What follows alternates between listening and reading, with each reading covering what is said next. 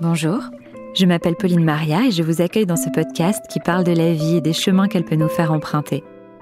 Car si pour certains les routes semblent toutes tracées, d'autres sont amenés au gré du hasard, des rencontres, des envies ou de leurs convictions à prendre des petits sentiers de traverse, à bifurquer, à redessiner le chemin. Que ce soit sur le plan personnel, intime ou professionnel, les femmes et les hommes que vous allez entendre ici ont tous un point commun. Un beau jour, leur vie a pris un tournant, un virage. Quand je pense à un enfant, les premiers mots qui me viennent sont légèreté, bonheur et insouciance. Malheureusement, ils ne sont pas toujours appropriés, et certaines enfances sont volées, arrachées. C'est le cas de celle de Stéphie qui a dû devenir adulte très tôt, victime d'un père incestueux et grandissant dans un climat où elle n'a jamais été véritablement protégée ou entendue. Sa seule source de bonheur furent ses trois petits frères, pour qui elle s'est battue et est restée en vie. Elle m'a raconté son histoire bouleversante, sa rage de vivre malgré les épreuves et l'insoutenable suicide de son petit frère de 12 ans, que cette guerrière a transformé en combat en créant une association qui lutte pour que plus jamais l'inceste, qui touche un enfant sur 10, ne coûte de vie innocente. Je suis admirative de cette femme si forte qui parvient à éveiller les consciences tout en offrant à sa fille la sécurité affective et la légèreté dont elle a elle-même tant manqué enfant. Je vous souhaite une bonne écoute. Bonjour Stéphie. Bonjour Pauline. Comment ça va? Ça va plutôt bien et toi? Ça va, je suis très contente que tu me fasses l'honneur de venir partager ton histoire à mon micro. Une histoire ô combien importante puisque tu as eu une vie euh, difficile, tu as été victime de violences intrafamiliales, les autres membres de ta fratrie également. Ton petit frère euh, Karl s'est donné la mort à cause de ça. Tu as créé une association euh, en sa mémoire pour aider d'autres personnes. Tu milites vraiment aujourd'hui, c'est extrêmement courageux. Et on va discuter ensemble de comment, en tant que jeune femme, on se construit quand on vit un drame pareil, quand les personnes qui devraient être des piliers euh, ne l'ont pas été. Et je suis sûre que ça pourra aider énormément de personnes qui se sentent seules, isolées et ne savent plus à quelle porte frapper et se disent que jamais ils n'arriveront à euh, construire leur vie. Donc merci infiniment de témoigner. Je pense que ça aidera beaucoup de gens. J'aimerais que tu me parles un petit peu de ton enfance. On va commencer par la base. Moi, je suis l'aînée donc d'une fratrie. Euh, j'ai actuellement 25 ans. Donc moi, je nais en 97. J'ai ensuite eu trois petits frères. Un an après arrive mon petit frère Peter, qui a aujourd'hui 24 ans. Puis Tim, trois ans et demi plus tard, et qui naît euh, très malade, donc polyhandicapé, avec une prise en charge très importante. Et c'est très dur parce que on n'a pas de réponse. Si tu veux, il est malade, mais on sait pas trop quoi, on sait pas trop ce qu'on peut faire, on sait rien. donc ça a été un peu le néant et, euh, et ça a été très dur parce que très jeune, tu es confronté finalement à la mort, ou en tout cas à cette crainte, et à l'impuissance aussi. Voir que tu aimes quelqu'un, c'est ton frère, tu donnerais ta vie pour lui, et finalement, même si tu l'as donné, ça ne changerait rien. Donc ça, je crois que ça a été euh, une des premières choses qui m'a fait grandir beaucoup plus vite. Et ensuite, il y a effectivement euh, ce qu'étaient mes parents, et notamment mon père, à savoir que initialement, je suis quand même d'un milieu qui est pas du tout défavorisé, donc j'ai bénéficié... Euh, eh bien d'un lieu de vie plus que correct. C'était une grande maison, on avait chacun notre chambre, il n'y avait pas de difficulté à ce niveau-là. Il n'y en avait tellement pas que pour les tiers et les gens que je pouvais plus ou moins côtoyer enfant, je ne pouvais qu'aller bien. J'étais la grande sœur d'un enfant malade, ça s'arrêtait là. Or, ce qu'ils ne voyaient pas, c'est ce qui se passait entre les murs. C'est toujours pareil avec les violences intrafamiliales.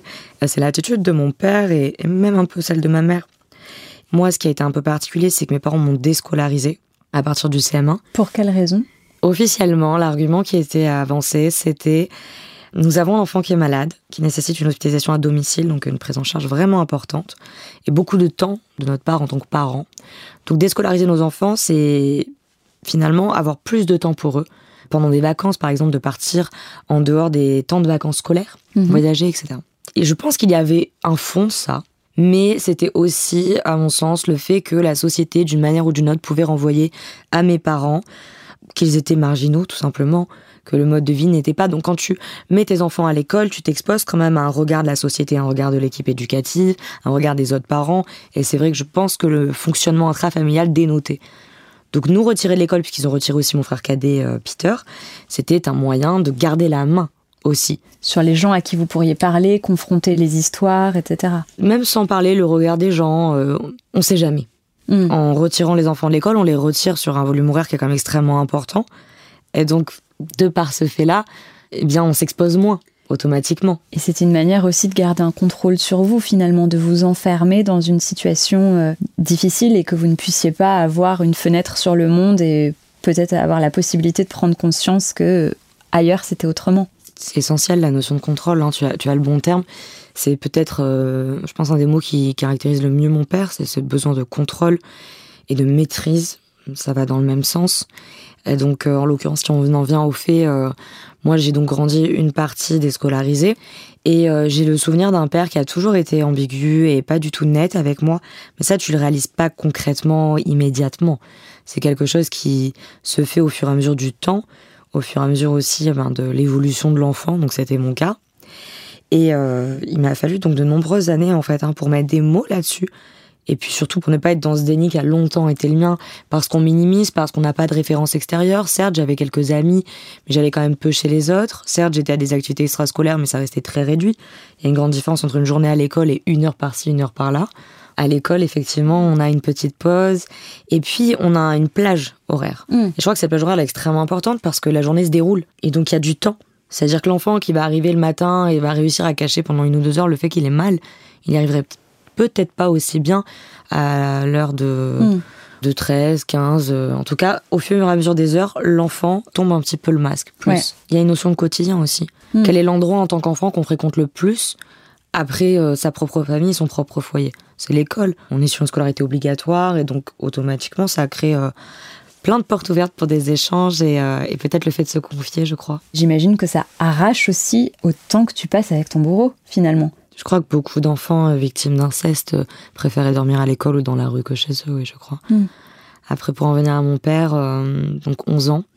11 ans, c'est l'âge où, je saurais pas dire pourquoi, enfin si, mon père a eu des, des gestes qui étaient plus clairs, plus violents.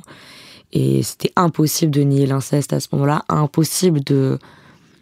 Autant je n'ai jamais su réagir, c'est-à-dire je n'ai jamais réussi à me rebeller, me défendre, me protéger. C'est même pas des questions qui m'ont traversé l'esprit dans les moments où mon père abusait de moi. Mais autant ce soir-là, parce que c'était un soir, il est rentré dans ma chambre, et quand il a quitté cette chambre après avoir fait ses affaires, je trouve pas de meilleur mot pour ça, c'était pire que tout. Et j'ai dû faire face, en fait. Je crois que ça m'a tellement submergée de souffrance que sur le coup, j'ai pas. Tout ce que j'ai fait, c'est me contracter de toutes mes forces et espérer que ça se termine le plus vite possible. Mais il a fallu attendre le moment où il a quitté ma, chambre pour me dire là, il faut que je fasse quelque chose. Et je vais partager entre cette culpabilité parce que je me suis pris ça, mais d'une violence inouïe parce que j'avais plus ou moins conscience que mon père était pas normal, qu'il faisait des choses qu'il avait pas le droit de faire. J'en souffrais terriblement, je le vivais très mal, je n'ai jamais pris plaisir à ça ni rien. Mais tu vois, même là, quand je dis ça, je le dis avec une déformation de victime qui est terrible, à savoir, je suis en train de me justifier. Je devrais même pas avoir, avoir à dire, jamais pris plaisir de rien. Ouais. Mais parce que quand je te raconte cette histoire, j'ai encore en tête ces fois où mon père a pu dire, au cours d'audience ou de procédure, on y viendra après, euh, non, mais elle mouillait. Il m'a- carrément dit un truc comme ça une fois. Mm. Donc ça a été extrêmement dur. Mais ce jour-là, je, j'étais vraiment entre deux. Tu es torturée, déchirée. C'est comme s'il y avait deux voix. Celle qui, qui se sent nulle, minable, incapable et qui ne pense qu'à la mort et, et pense limite le mériter. Et puis à cette autre voix qui se dit non, mais il faut que tu, faut que tu te défendes, il faut que tu demandes de l'aide. Et quand tu veux demander de l'aide, à qui tu demandes de l'aide quand t'as 11 ans et que t'as tes deux parents sous le même toit? À ta mère. Exactement. Et là, j'ai eu cette évidence. Ça a été, je vais parler à ma mère. J'y avais déjà pensé, mais ça n'a jamais été aussi euh, clair. Là, c'était net, précis. Je vais parler à ma mère, elle va me protéger. Je me suis pas posé la question si elle allait le faire. Oui. J'avais peur des répercussions. Qu'elle tue mon père sur le coup, des choses un petit peu dingues qu'on s'imagine quand on a 11 ans.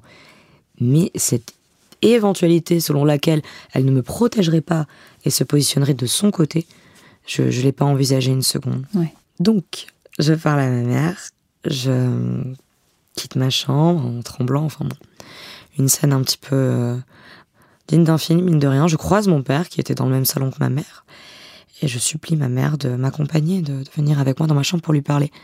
Ce qui est compliqué puisque je- il est très très tard, je devrais être au lit. Et donc ça ne passe pas du tout. Et elle finit par comprendre à quel point c'est Il y a quelque chose de grave. je suis en larmes et, et Mm. c'est limite si je mets pas un genou à terre pour la Mm. supplier. Donc, euh, elle finit par dire ok, je, je te suis.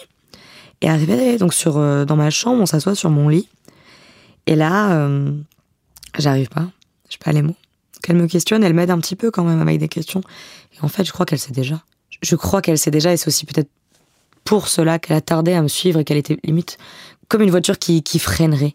Ouais. Ou euh, un enfant qu'on voudrait pas amener à l'école et qui dirait non, non, non. Elle m'a vraiment donné ce sentiment-là. Mais on se retrouve donc dans ma chambre et je finis par lui dire maman, c'est papa. C'est papa, c'est papa. Et s'ensuit des larmes et ma mère qui s'effondre. Et à ce moment-là, je me suis dit ça va aller, je vais pouvoir compter sur elle. Elle est avec moi. Ça a duré quelques secondes avant qu'elle se ravise et qu'elle change son fusil d'épaule et que ce soit écoute, c'est pas possible. Mais c'est pas c'est pas possible que il t'ait fait ça. C'est c'est pas possible que tu en fasses quelque chose, que ça sorte de là. Je suis enceinte, elle est enceinte de mon plus jeune frère, Karl, Karl. de quelques mois, et elle me fait tout un exposé selon lequel, eh bien. Elle te l'a annoncé ce soir-là ou? Non, je le savais déjà. Je le savais, mais à ce moment-là, ça a vraiment été un réel argument. Elle était enceinte, le ventre se voyait, elle mettait les mains autour de son ventre. Moi, je me suis retrouvée là, euh, tétanisée, et puis j'ai eu droit à un exposé sur la maladie de mon frère Tim, mon frère qui était fragile aussi, Peter, psychologiquement. Et en fait, tout le monde allait mourir. Il y avait déjà une connotation avec la mort, en fait. C'est-à-dire que la vie de mes frères dépendait de mon silence. Hmm. Se passe euh, donc ce bref échange avec ma mère, mais qui aboutit vite sur euh, Attends-moi là, je vais aller parler avec ton père. Et moi, je suis en mode Non, maman, tu, tu peux pas faire ça, me laisse pas seule. Je voulais pas qu'elle me laisse seule. Elle me dit Si, t'inquiète pas, ça va bien se passer. Et dans ma tête, alors qu'elle venait d'afficher très clairement son parti, et c'était suffisamment clair pour que- qu'elle n'en revienne pas, en tout cas en l'état, j'avais quand même ce truc de me dire elle va le tuer, c'est pas possible. Que je craignais pour ma mère à ce moment-là. Je me suis jamais dit elle va aller parler avec lui, elle va copiner avec euh, mon père sur ce sujet, ils vont se mettre d'accord, ils vont me convoquer, ils vont m'expliquer que ça va se passer comme ci comme ça, et je vais me taire. Hmm. Je me suis dit c'est ma maman elle-même, elle va pas pouvoir garder son sang-froid devant lui, donc j'avais peur pour elle. Donc je tremplais dans ma chambre quand elle m'a laissée seule. Je guettais les bruits parce que j'avais très très peur vraiment. Donc ça a été long, hein. elle a parlé un long moment avec lui, puis elle a fini par revenir, et là elle m'a dit va falloir que tu parles avec ton père. Et là, là, t'es vraiment euh, plus déchiré encore parce que euh, ça va au-delà de ne pas prendre parti, là. Elle me demande, quelques heures, même pas après que mon père m'a agressé une énième fois, de me retrouver face à lui sur un canapé pour entendre quoi et discuter de quoi. Je comprends pas de quoi doit-on parler ce soir. Hmm. C'est le stéréotype de, de l'inceste. On est, on est entre les quatre murs. J'ai ma mère et mon père en face de moi. Et on me dit tais-toi. Parce que moi, je lui dis non, j'hurle. Elle me dit Stéphie, euh, tais-toi, en gros, tes frères dorment à côté. Et je n'ai pas vraiment le choix, je la suis. Elle me dit T'inquiète pas, je serai à côté de toi sur le canapé. Euh, Donc je me retrouve sur ce canapé à côté de ma mère, en face de l'autre canapé où était mon père. Et je l'écoute me dire euh, qu'il est désolé, que c'était un petit dérapage. Il aime ce verbe, il a toujours usé ce verbe pour parler de l'inceste. J'ai dérapé. Hmm. Et là, elle explique euh, que ça serait passé qu'une fois, que ça a duré deux secondes. Mais quand il est quand même désolé, ça ne se fait pas, évidemment. Et que ça ne se reproduira pas. Qu'il faut que ça reste entre nous, parce que sinon les conséquences seront dramatiques. Et rebelote l'exposé de quelles seraient les conséquences de si je me mettais à parler. Ah, ça serait, euh, je serais responsable d'un génocide euh, au niveau de la fratrie. hein. Et donc, que veux-tu dire? Tu dis rien. Mm. Tu finis par regarder ta mère et lui dire Est-ce que je peux y aller? Et tu pars dans ta chambre et t'as envie de mourir. Et à ce moment-là, tu penses que tu ne vas pas parler Mais à ce moment-là, je me sens responsable. Parce que ils n'ont pas été bêtes. Surtout mon père, parce que le cerveau, c'est mon père dans cette histoire. C'était intelligent. Déjà, mes frères, c'était mon plus grand affect. Donc, comment mieux me tenir que parce que j'ai le plus cher au monde? Ensuite, leurs arguments étaient assez concrets. J'ai un frère qui est très malade, qui nécessite euh, une prise en charge très poussée médicalement parlant, qui ne peut pas vraiment se faire en structure, parce qu'en structure, ben, il y a un manque de moyens, de personnel, les gens passent. Donc, c'est vrai que cette hospitalisation domicile était essentielle quand même pour son espérance de vie qui était déjà euh, assez limitée. Ensuite, j'ai effectivement un frère cadet, Peter, qui est très sensible. Peut-être plus que moi encore, très fragile. Est-ce qu'il aurait supporté comme ça? Je ne sais pas. Mais ça a joué, évidemment. Et ce côté, je suis enceinte et je risque de faire une fausse couche, moi, ça m'a tué. J'avais pas envie d'être responsable de la mort d'un bébé dans le ventre de ma maman. Bien sûr. Et à ce moment-là, je sais même pas si c'est un petit frère ou une petite sœur. hein. Ma mère voulait pas savoir le sexe. Mm. Mais je sais que je vais encore être grande sœur et donc j'aime déjà cet enfant. Je veux le protéger. Aujourd'hui, maintenant que tu es une femme et que tu as parcouru tout le chemin que tu as parcouru, est-ce que tu penses que ta mère, en fait, était sous emprise et subissait une véritable violence psychologique et aurait peut-être voulu te tendre la main, mais n'en était même pas en capacité? Alors déjà, il faut savoir, euh, on va essayer de parler peut-être euh, sur une temporalité un peu plus actuelle, mais moi j'ai pardonné à ma mère Mm. pour différentes raisons, notamment celle que tu renvoies. Je n'excuse pas ce qu'elle a fait. Elle a été condamnée pour cela d'ailleurs par la suite, donc je, je ne lui trouve pas d'excuses. En revanche, je connais ma maman. Je sais aujourd'hui mieux que personne, je pense qu'elle a enduré dans sa vie, même si je ne sais pas tout encore euh, à ce jour. Et euh, je crois vraiment, pour avoir été par la suite moi-même confrontée énormément à notre père, l'avoir subi directement et m'être retrouvée à la place de ma mère, après donc le, son décès, puisqu'il faut quand même comprendre que ma mère s'est suicidée en, avril 2019. Mhm. Je crois que le suicide de ma mère en dit long sur la culpabilité qu'elle pouvait porter. Bien sûr. À l'heure où, où je te parle, mon père est vivant. Ma mère est morte. Ouais. Elle s'est suicidée. Et ne s'est jamais suicidée, ni n'a essayé d'attenter à ses jours ou autre. On est vraiment sur deux profils différents. Ma mère, je pense qu'elle a jamais mesuré vraiment ce qu'elle faisait. Elle avait ses propres traumas, elle venait d'une enfance défavorisée. Mon père la tenait de par cette dépendance financière, mine de rien. Et elle a jamais su dépasser ça. Elle a jamais fait vraiment de psychothérapie. Elle a jamais travaillé ses traumas. Je pense que pour elle, c'était insurmontable de voir sa famille, ce cocon familial, cette assurance et cette aisance financière qui est juste d'avoir un toit sur la tête. Mais c'était déjà énorme pour elle en tant que maman avec euh, bientôt quatre enfants, du coup. Et je pense que psychologiquement, c'était trop dur à admettre. Donc elle a minimisé, minimisé, minimisé. Et ça l'a rendu très très dur parce que après cette fameuse discussion, si je fais un petit retour en arrière, j'ai eu une maman qui a été pire que tout pendant deux ans. Elle est devenue plus violente qu'elle ne l'avait jamais été. Très violente, très insultante. Plusieurs fois, elle m'a dit Je vais te tuer, je vais nous tuer, comme ça, il n'y aura plus de problème. J'étais un problème. Le simple fait que je puisse parler et détruire cette famille était un problème.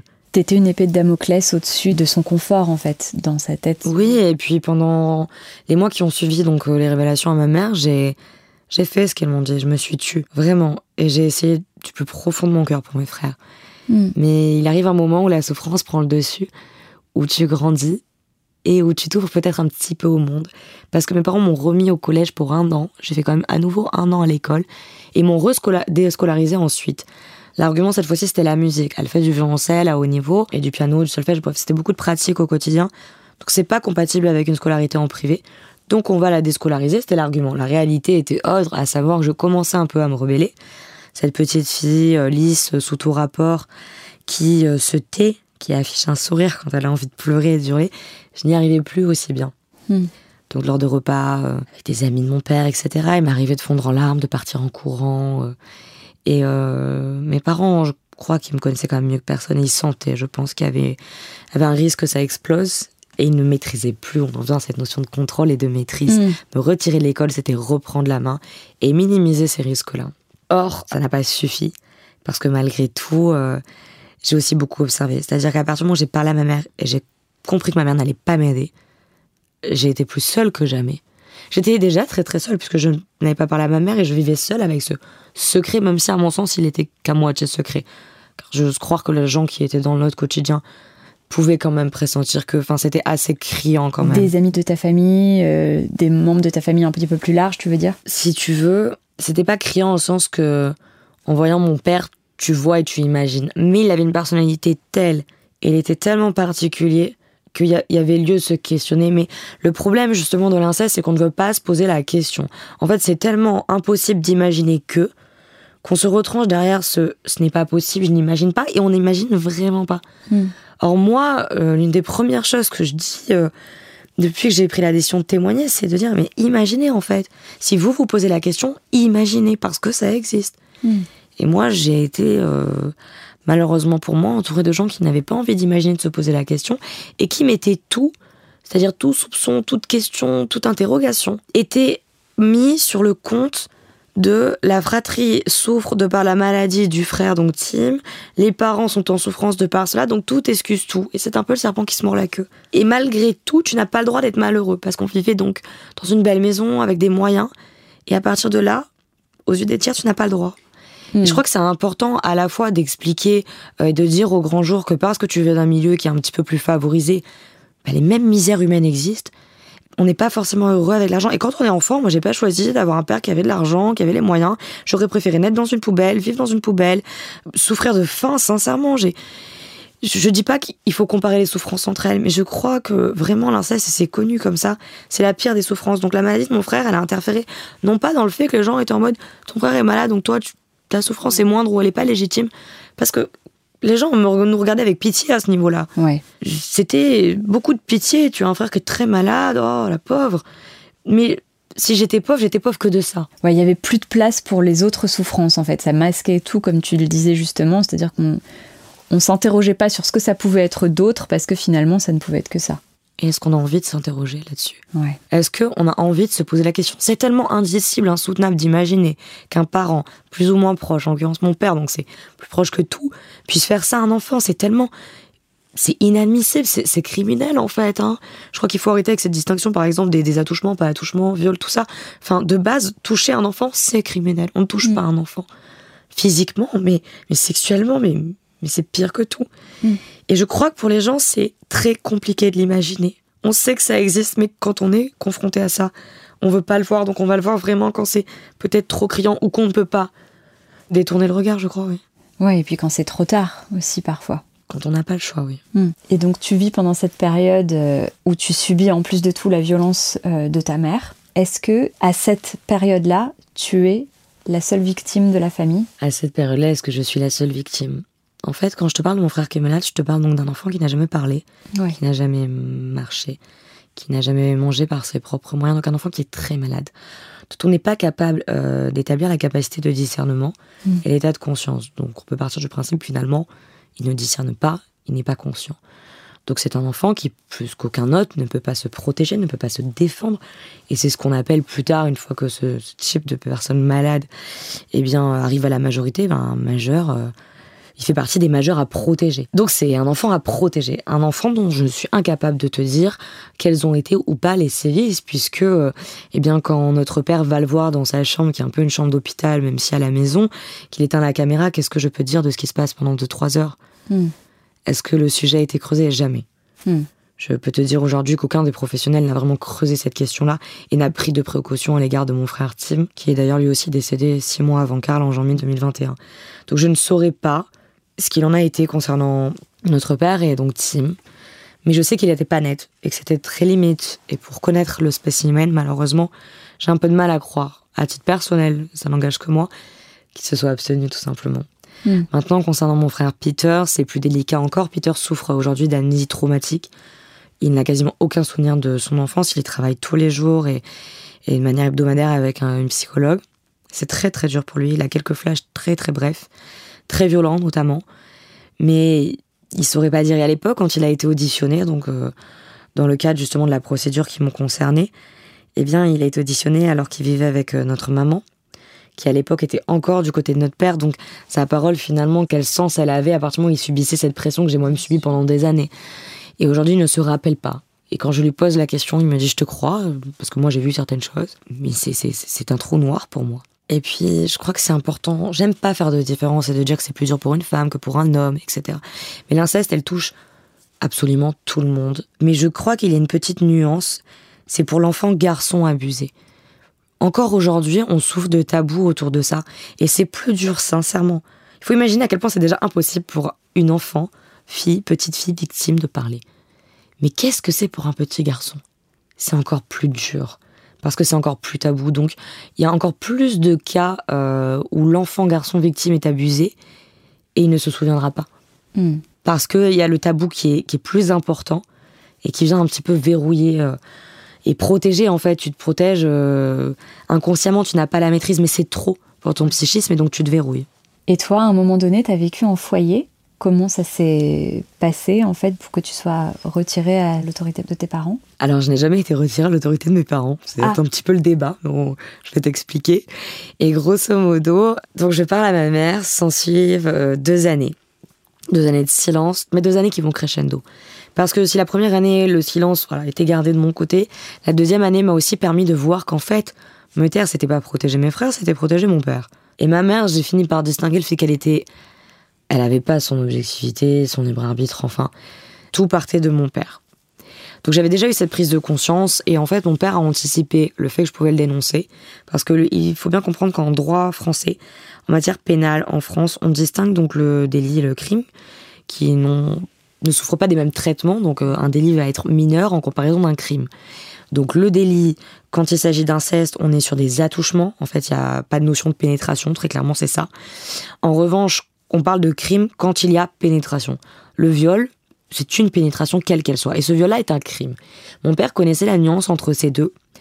Et donc sa priorité, quand il a senti que j'allais lui échapper, que j'allais le dénoncer, etc., c'était d'anticiper ça et de faire valider sa version. Dans cette idée de dire, bon, je vais me faire condamner parce que de toute façon, voilà, je suis un peu cuit, Mais en revanche, je vais me faire condamner pour le strict minimum et avec un peu de chance parce que lui maîtrisait finalement les jurisprudences et ce qui se passe hein, quand on regarde les chiffres des condamnations, à savoir qu'il avait peut-être un petit espoir pour ne même pas passer par la case prison. Donc lui pensait seulement souffrir d'un petit sursis. Et c'est pas du tout ce qui s'est passé parce que du coup, j'ai eu quelques auditions. Et autant j'ai beaucoup à dire sur la police nationale et la gendarmerie, parfois sur les traitements qu'ils font sur les enquêtes préliminaires euh, avant qu'on en vienne vraiment euh, à une instruction. Autant, dans mon cas, à cette époque-là, ils ont fait leur travail. Je me suis retrouvée avec une officière de police judiciaire qui était vraiment très très bien, qui était humaine, qui était formée. Elle a fait son travail et elle m'a convaincue. Parce que, arrivée ma deuxième audition, elle m'a dit Stéphie, si tu veux vivre, je crois qu'elle a senti mon envie de vivre. Pourtant, j'étais morte vivante à cette époque, mais, mais j'avais envie de vivre, j'avais envie de retrouver cette envie, ce que j'ai finalement jamais connu. Il faut que tu dises toute la vérité, voilà ce qu'elle m'a dit. Donc j'ai fini par la rappeler, je crois que ça a fait son chemin très rapidement, et là j'ai commencé à vraiment parler, et j'ai raconté. Et plus tu racontes, plus tu te souviens. Et toutes ces choses que tu as banalisées parce qu'il y avait tellement de violence, et même d'inceste que j'ai banalisé, bah, te remontent, ça te revient. Parce qu'en fait, plus tu racontes, et plus je voyais en fait ces réactions, et plus je comprenais que c'est plus un cauchemar encore parce que j'avais le sentiment de d'avoir vécu. oui. Et donc cette enquête, elle débouche sur quoi? Cette enquête, elle débouche sur l'ouverture d'une instruction criminelle. Donc là, on se retrouve avec un juge d'instruction qui reprend la main par rapport aux policiers. Mon père est incarcéré en préventive, donc c'est une détention provisoire en attente d'être jugé.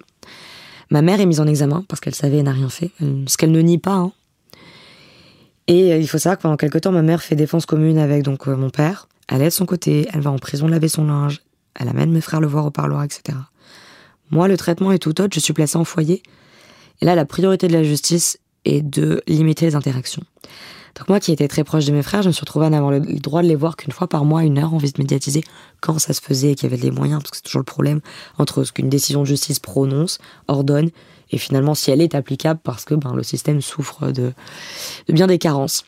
Donc à ce moment-là, je me retrouve entre quatre murs, avec des barreaux à la fenêtre de ma chambre, à subir la violence, je découvre ce qu'est la misère sociale, parce que tu te retrouves bien comprendre que le placement en foyer, c'est un mélange de jeunes, alors dans mon cas c'était ça, c'est pas toujours, mais ça l'était, euh, de jeunes délinquants et de jeunes victimes. Donc déjà, c'est assez impressionnant. Ensuite, moi, mon premier foyer, c'était un foyer vertical. Donc on a des enfants de l'âge de 2 ans à la majorité. C'était un foyer d'urgence, c'est-à-dire que c'est l'un des ou l'une des pires structures, je crois, qui existent en matière de placement, puisque les roulements peuvent se faire la nuit, ça rentre, ça sort. Donc je me retrouve placée là. Et normalement, un placement n'est pas censé perdurer. C'est-à-dire qu'un placement au foyer d'urgence, c'est un foyer d'urgence. Provisoire. La notion d'urgence, elle a duré un, an. Donc euh, c'est plus vraiment une notion d'urgence quand tu y restes 12 euh, mois. Et donc durant cette année de placement, j'ai fini par être euh, scolarisée enfin pour de vrai. Donc je n'étais plus à l'école à la maison, ce qu'on appelle le CNED. J'étais au lycée, j'ai fait ma rentrée plus tard, à l'âge de 13 ans en seconde, donc c'était très compliqué parce que tu arrives au lycée, tu es déjà la plus jeune de tout le lycée. Mm. C'est pas du tout discret. Tu fais ta rentrée plus tard, et en plus de ça, tu es placé dans le foyer qui est à 150 mètres. Le problème n'est pas de dire je suis placé en foyer, le problème est de dire pourquoi je suis placé en foyer, parce que c'est la question que vont se poser les jeunes. Et moi, à cette époque-là, je voulais pas que ça se sache. En fait, j'avais pas envie de partager avec les gens de manière générale cette vision de mon père qui a ses mains dans ma culotte. Mm. C'était comme une énième agression pour moi, à cette époque du moins. Et j'étais pas prête à ça. Et je crois que c'est important de comprendre que le temps, il interfère véritablement avec la manière dont une victime avance, surmonte, se reconstruit et appréhende son propre vécu. Il y a une vraie notion de temps. Aujourd'hui, j'ai 25 ans, je te parle, on en parle, on va en parler. Et je, je donne des détails, mais à cette époque-là, j'étais pas dans cet état d'esprit. J'avais besoin de, de voir de l'humain, mais je ne voulais pas que tout tourne autour de ça. Ma vie était déjà calquée en fonction de ça.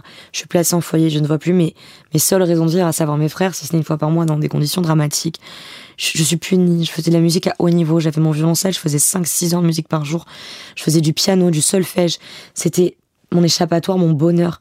Je n'ai plus récupéré mon instrument de musique, je n'ai plus vu cette musique. C'était pourtant ce qui m'a, je crois, pendant quelque temps sauvé avec mes frères. Donc tout ce qui maintenant vit, je ne l'ai plus. Je passe mon temps à faire des allers-retours chez le psy, chez l'avocat, euh, au tribunal. Je subis une confrontation avec mon père, enfin des choses extrêmement violentes. J'ai besoin de cet espace. Hmm. Et j'ai besoin qu'on retienne mon prénom et pas abusé par son père. Ouais, bien sûr. Et quel est le discours de ton père? Parce que tu disais qu'il avait jamais nié. On est sur. Euh, c'est tout mon père. Ma réponse, je crois que c'est le plus réel, je crois que je peux en faire. À savoir que son discours, n'est pas de dire je n'ai rien fait, mais c'est de minimiser. On n'est pas sur un crime. Il ne m'a pas violée. à l'écouter du moins. On n'est pas sur vraiment des agressions sexuelles.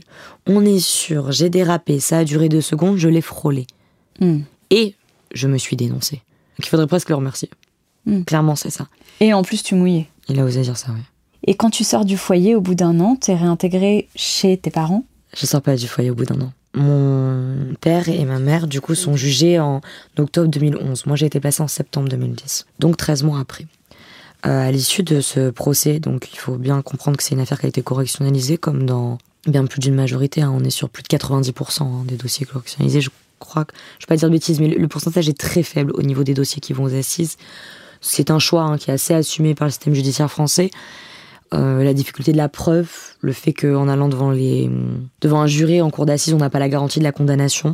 Et donc souvent, pour euh, protéger aussi la victime, pour lui éviter ben, des assises qui sont longues, hein, c'est des Mmh. jours de procès. Enfin, c'est extrêmement complexe. Donc souvent, en correctionnalise, ça va plus vite, ça coûte moins cher à l'État. On a plus la main, je parle au niveau du système judiciaire, sur le fait que la personne en question le mis en cause va être condamné, donc c'est un mal pour un bien, c'est un petit peu ça.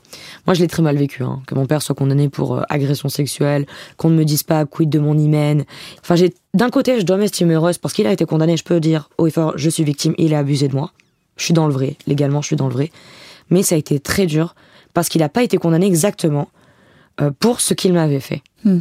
Et ça, ça a été une épée de Damoclès pour moi pendant des années. À l'issue de ce procès, donc, il est condamné pour euh, agression sexuelle. Ma mère est condamnée pour non-dénonciation d'atteinte sexuelle sur mineur de moins de 15 ans et non-assistance à personne en danger.